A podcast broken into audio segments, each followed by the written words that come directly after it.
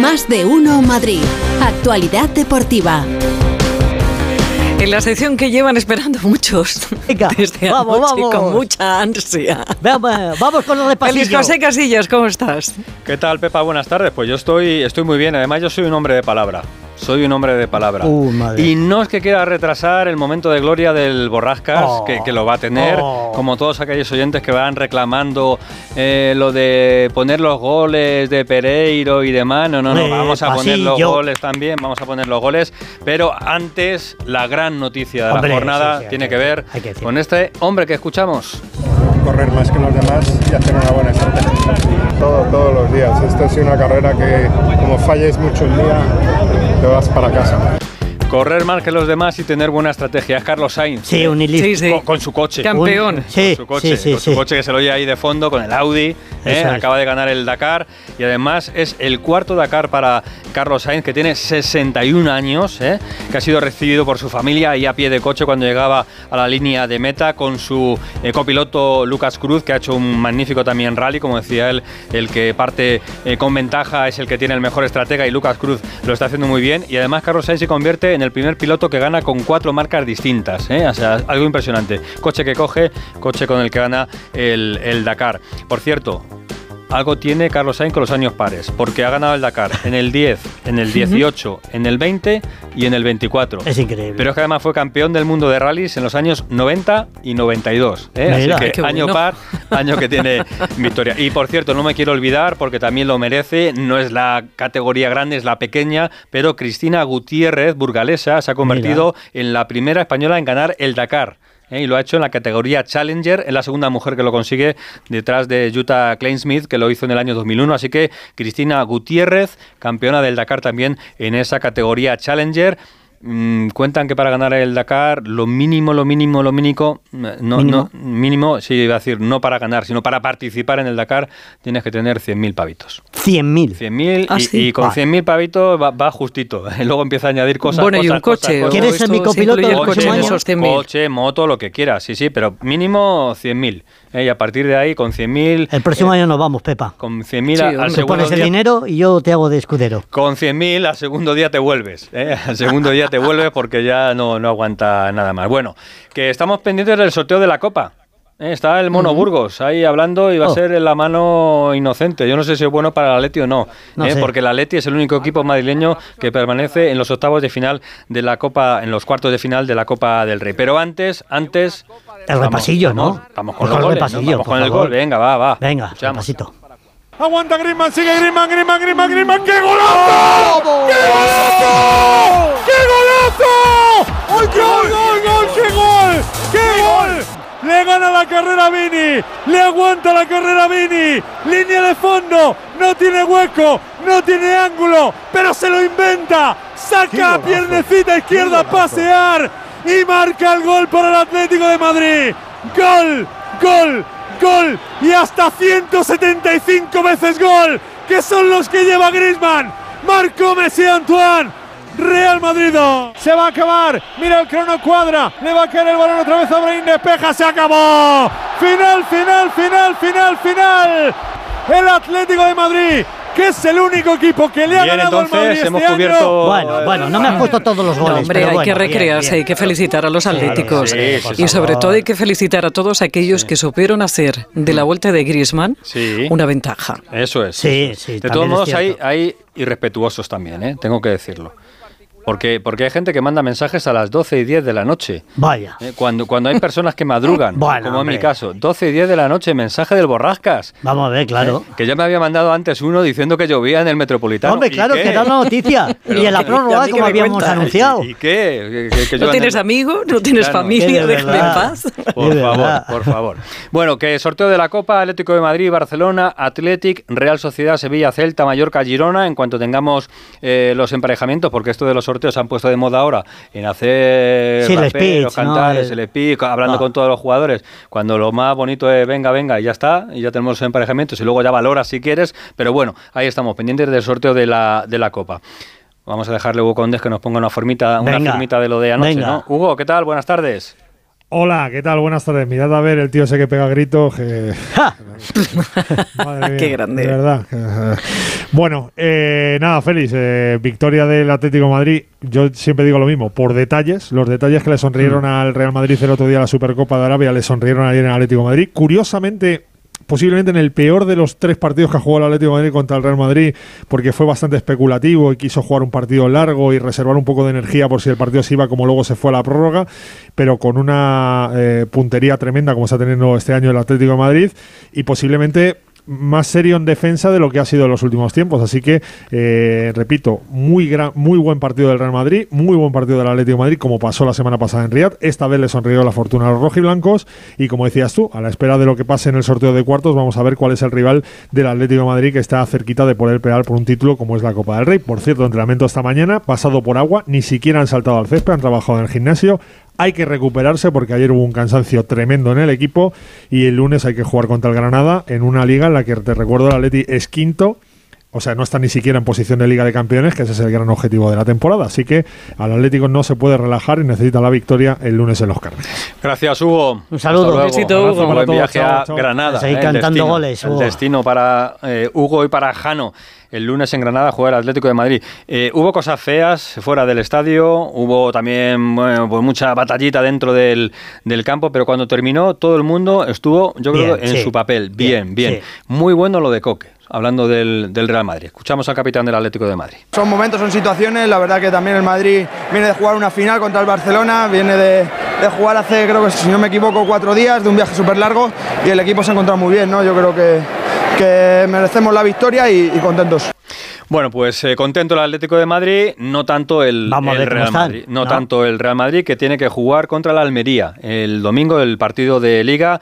Vamos a escuchar al capitán, a Nacho, porque para aquellos también que decían que bueno, que el Madrid a lo mejor lo de la Copa Que no quería, joder, pues anda, que no corrieron. Pues Nacho, capitán del Real Madrid. Sí duele, sí duele porque en este club la exigencia es máxima, siempre queremos pelear por todos los títulos y no era el objetivo caer hoy aquí, eh, lógicamente. Queríamos, eh, era una competición que nos hace eh, eh, mucha ilusión, pero, pero bueno, claro que no va a empañar nada, estamos con mucha confianza. Es verdad que hemos perdido hoy, pero creo que en líneas generales hemos hecho un, un partido muy completo, así que aprender de los errores y ya está. Pues valoración de Fernando Burgos, de lo que pasó Hombre, en el Metropolitano y de la situación ¿no? del Real Madrid. Claro, tendrá Ahí que lo hacerlo. dejo. Fernando, ¿qué tal? Buenas tardes. Muy buenas a todos. Bueno, ya sabéis que unas veces se gana y otras se aprende. Eh, muy bien, muy bien. Nacho, Sapó. no, no hubo repasillo en la prórroga, hubo un equipo Ya, que aprovechó las oportunidades que, que tuvo, un equipo que se encontró a, lo dice su entrenador, el del Atlético de Madrid, al uno de los tres equipos mejores desde el punto de vista físico del mundo. Eh, lo veníamos diciendo los tres días anteriores, lunes, martes, miércoles, incluso el propio jueves. El Madrid estaba muy cansado, se notó, evidentemente que se notó, no aprovechó las oportunidades que, que tuvo y tuvo una rémora. Tuvo alguien que no hizo las cosas como las tenía que hacer, que se llama Andrei Lunin, el ucraniano. Vengo diciendo que el Real Madrid no tenía un problema en la portería hasta anoche. A partir de aquí, Ancelotti tiene que decidir sí o sí que el titular sea Kepa. Por cuatro partidos igualaron eh, la situación Kepa y Lunin a ojos, opinión y decisión de Ancelotti, pero hasta ayer. No hay más.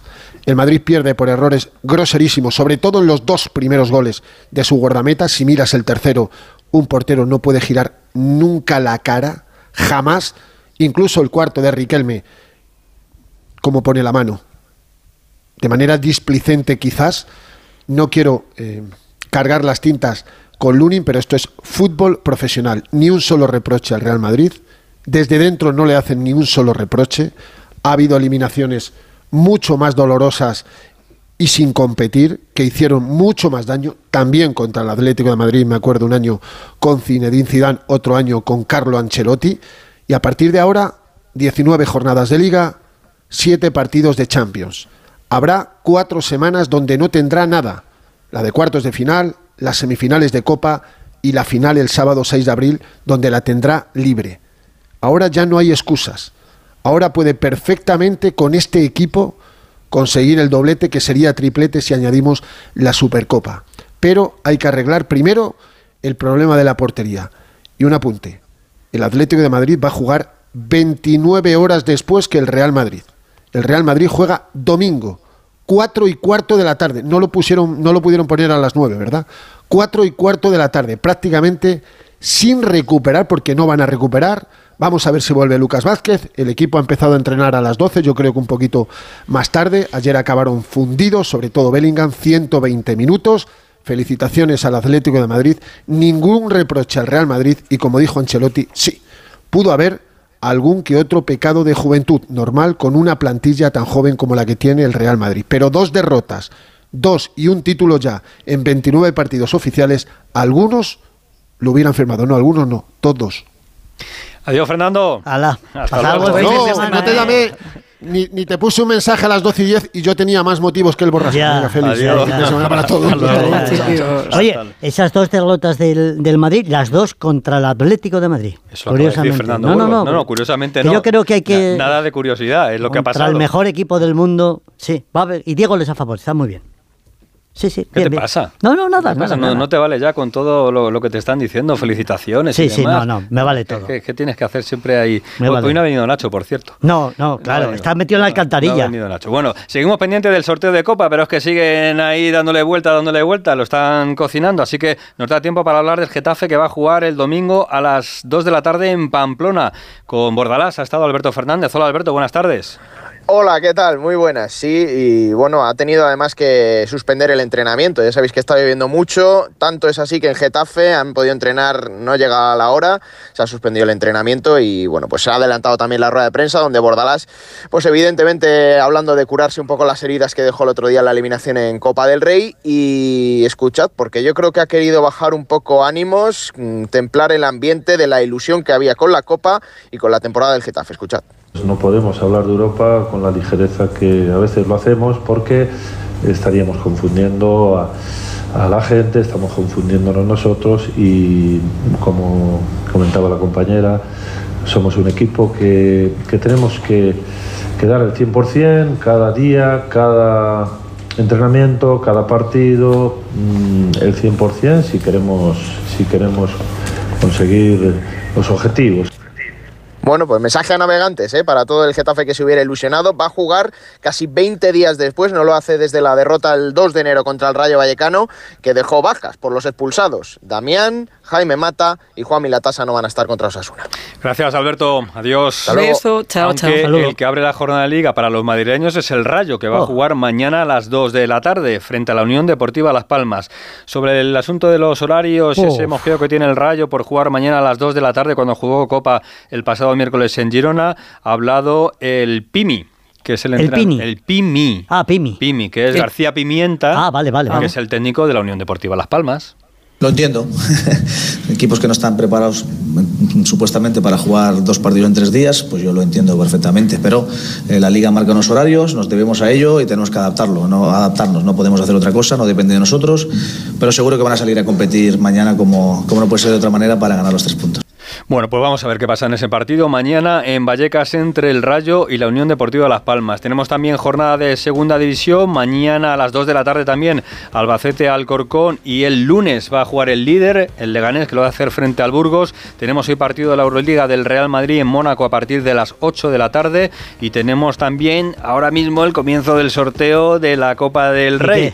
Eh, pero nada, de momento siguen Bueno, ahí ya lo cuento yo, ¿no? Escudé y el Mono Siguen Burgos, vueltas a dándole bolitas. vueltas a las bolitas y que tenemos a Alcaraz, eh, que es el único que nos queda ya en el Open de Australia de tenis y que va a jugar esta madrugada.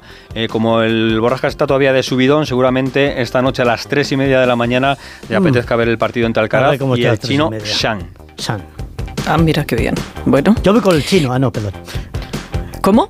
Nada, era una broma. ¿Qué va con el Yo chino? voy con el chino, el San ese. Oye, que está Sí, tocando bueno. la, la primera bolita el A Mono ver, Burgos. a ver, a ver, a ver. Vamos a dar el primero, ¿no? ¿Cómo vamos, ¿Esperamos entonces ¿Cómo o qué? vamos? Aguantamos Vamos ahí, aguantamos. Lo Pero- importante es que las bolas. Pero, pero le, le gusta, le gusta, le gusta, Sí. le gusta. A ver, a ver, ¿qué, qué, qué primera bolita sale? Por cierto, el Mono Burgos que, que es dos veces el Mono Burgos Sí, ahora mismo. se ha comido al mono Burgos. A ver, primer papelito que sale de esa bola de color rojo en la ciudad del fútbol de Las Rozas y el papelito dice que es el Athletic Club. Uy. ¿Eh? Así que no el Ah. Atlético de, de Madrid. Vamos a ver, ¿eh? tú me dices, Pepa, ¿eh? yo estoy aquí pendiente. Así que primer emparejamiento que va a salir de estos cuartos de final de la Copa del Rey que se disputan la próxima semana. ¿eh? ¿Eh? Ya tenemos la próxima semana estos partidos, además eliminatoria, partido único. ¿eh? Estamos todavía en partido único. A partir de semifinales es cuando ya es a doble partido. Ahora sale que la siguiente bola que saca Julien Escudé, que fue futbolista del Sevilla. Y vamos a ver ese papelito que lo abre ahora mismo. Y el equipo rival del Athletic que va a jugar en casa es el Barcelona. anda. Athletic Barcelona. Así que muy buenas noticias para el Atlético de Sí, Madrid. señor. ¿eh? porque se quita de en medio seguramente al equipo más en forma ahora de la liga, con el Girona, el Sí. Athletic, ¿eh? y a un Coco Lo- que los dos es reyes de copa se van a enfrentar. Exactamente. Lo creo, ¿eh? sé, Así sí. que Bueno, pues luego nos cuentas el resto, Félix. Venga, adiós, adiós. Buen fin de semana, chao.